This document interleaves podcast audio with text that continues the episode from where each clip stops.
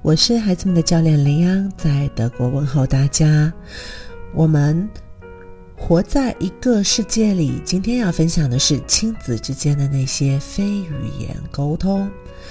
有时候，孩子需要的只是一个鼓励的眼神或者一个拥抱，它的威力呢，胜过千言万语。这里啊，要先讲述我自己本人的切身经历。嗯，在我自己高中的时候呢，由于家庭的种种因素和学业的压力，有段时间呢，我是非常压抑和孤独的。我想啊，我自己是刻意的和周围的环境呢保持距离。如果呢，你家也正好有面临升学的高中生，应该能明白我说的是什么。那这些孩子所困惑的呢，可不止学业那么简单哦，还有家庭关系、校园社交、自己的未来、兴趣爱好、整个世界，当然还有萌生的爱情。我记得身边的大人找我谈话呢，都会语重心长或者一脸认真的跟我说：“不要太担心了，只要你努力啦，一切就都会过去的。”要么就是说：“啊，等你考上大学后，一切问题就都会被解决了。”我当时的潜台词是：你们根本就不懂我哎！努力对我来说是件很有挑战的事情。嗯，我连现在都过得那么糟心了，考上了大学后，我就真的会快乐了吗？嗯，这时呢，其实我只希望老师啊，或者这些长辈呢，快点把话说完，好让我离开。嗯，直到我的表姐出现了，她当时什么话都没有说，然后看我的眼神里呢，有着理解。啊，轻轻地拍了拍我的肩膀，嗯，就在她转身离开的那个刹那，我的眼泪是决堤的。我感觉终于还有那么一个人，他懂我哎，然后就感觉身体里面呢有力量在聚拢。我一个学生告诉我，他说啊，每次考试，呃，父母交代的那句都是好好考试啊，认真仔细点。哇，给他莫大的压力。他听完后感受到的根本就不是鼓励，而是警告和威胁。那么，父母为什么要说这样的话呢？首先，肯定不是故意的，对吗？父母如果知道给孩子是这样的感受，那其实更多的是父母真的不知道该如何表达。尤其是高中的孩子们，很多的家长都是小心翼翼的，不敢踩雷区，讲的话都要斟酌再斟酌。想起呢，曾在一个学生训练的反馈里，一位母亲突然问我说：“他是不是说错话了？”他说：“模考的那天早上，我送他到学校门口，我跟他说，让他好好考试，争取一个好成绩。”的确如此啊，这位妈妈说错话了。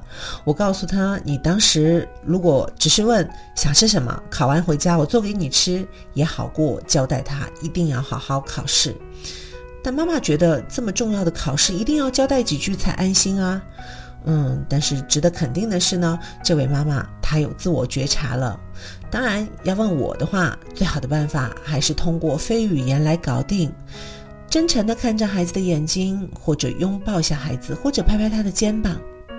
在我们之前的分享里面，啊，我们强调的点是，重要的不只是你说什么，而是你怎么说。而今天呢，却要讨论的是面部表情、手势和语气传达的信息，远远超过我们所知道的，因为我们所说的话呢。只有百分之七是通过单词的含义和内容来传达的，百分之五十五是由我们的肢体语言组成的。但是我发现啊，可能是因为文化习惯的关系啊，中国的孩子呢，基本上在十岁以后就很少和家长有亲密的肢体的动作了，比如说拥抱。科学的说法呢，是拥抱可以促进催产素的释放。像轻柔的拥抱之类的触觉呢，可以提供年轻的大脑成长所需要的积极的刺激。那么今天我们所说的非语言里，第一个拆解的就是拥抱。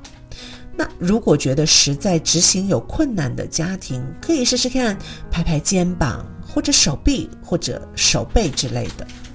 第二个呢，我们要说的是眼神交流。无论是在说话还是在倾听的时候，都应该进行眼神的交流。我们要给自己定个规则，就是当和孩子说话的时候呢，我们的目光一定要在孩子身上，而不能是手机。如果父母和孩子有身高差的话呢，也建议和孩子处于平等的地位，蹲下来或者坐下来听孩子说。第三个呢，要说的是面部表情。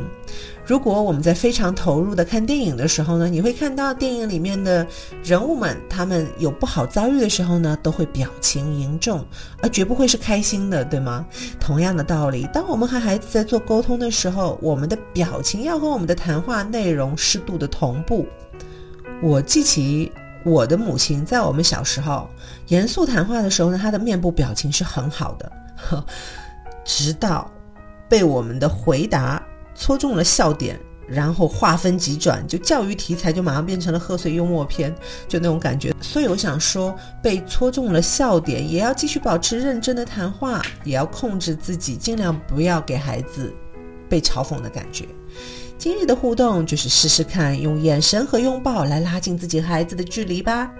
如果喜欢我的分享，欢迎点赞转发。谢谢你的宝贵时间。